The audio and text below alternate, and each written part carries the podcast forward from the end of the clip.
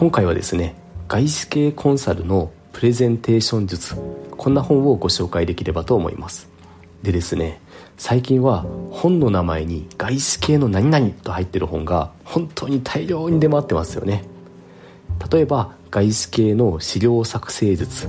あるいは外資系のリサーチ術みたいな感じで外資系シリーズとでも言いましょうか。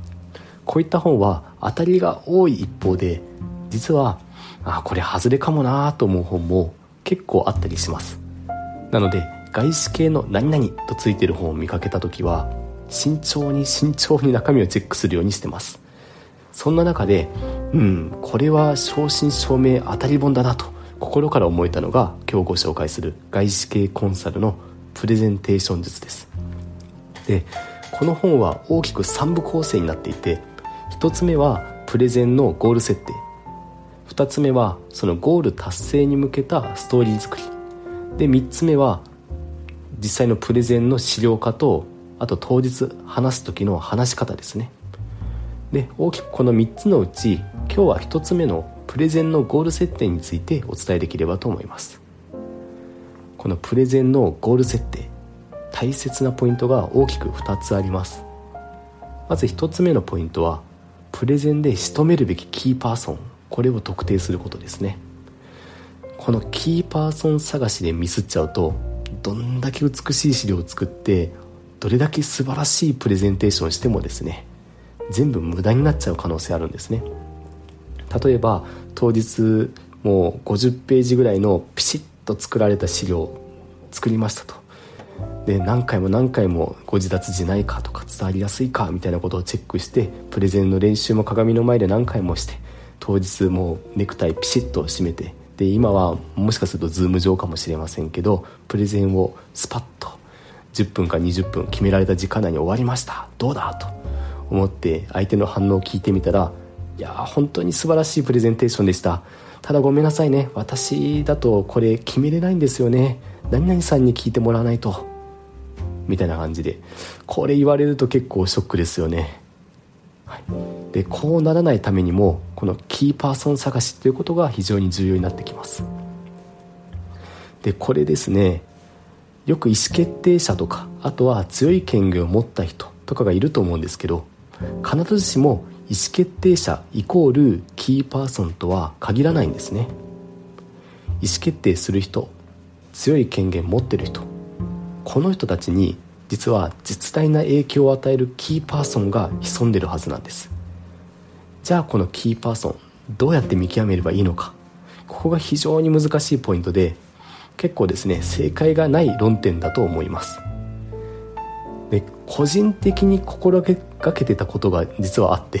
私もコンサルタント時代にお客さんの会社に常駐させていただいたことがあるんですけど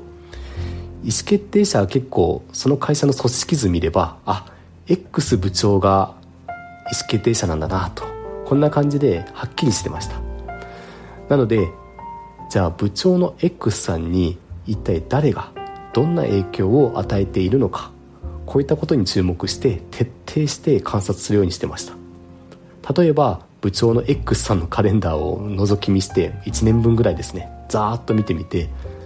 あなんか X 部長って部下のなんとか課長さんとよくミーティングしてるんだなと。こんな感じでめぼしい人何人かピックアップしてみたこともあります。あるいは会議のシーンで部長の X さんの話し方とか話の聞き方を観察してあこの人は誰が喋ってる時に一番うなずいてるかなと。こんなことを見るようにしてました。こういった観察をしているとキーパーソンが一体誰なのかということが少しずつ見えてくることがありました。はいちょっと話がそれましたけどここまでがプレゼンのゴール設定1つ目のポイントのキーパーソン探しでした。次に2つ目のポイントは良い課題設定です。プレゼンを通して答えるべき問いは一体何なのかこういうことですね。ところでこの良い課題とは一体何なのかというとそれは答えを出せる範囲で最もインパクトのある問い。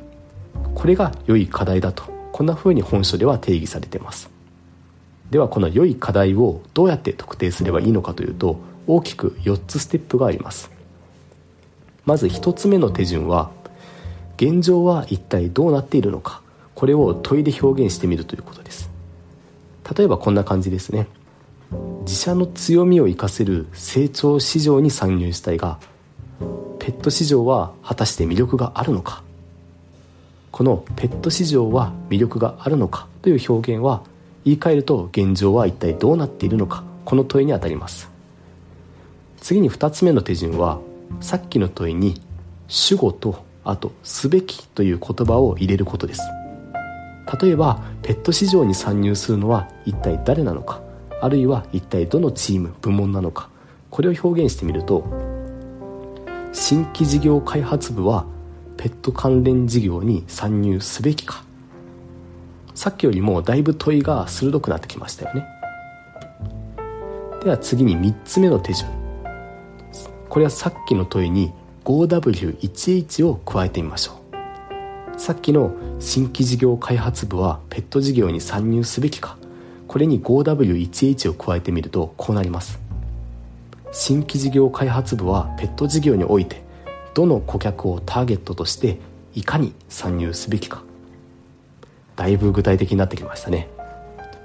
では最後4つ目の手順それは How much 金額の規模感も加えてみましょう。するとこんな問いに進化できます。新規事業開発部はペット事業において5年後に30億以上の利益を得るためにはどの顧客をターゲットにいかに参入すべきか。ここまで問いを具体化しておくとプレゼンで出す答えもだいぶ踏み込んだ内容に進化させることができます。プレゼンで答えるべき問いの設定これ一つとっても本当に奥が深いのが分かりますよね。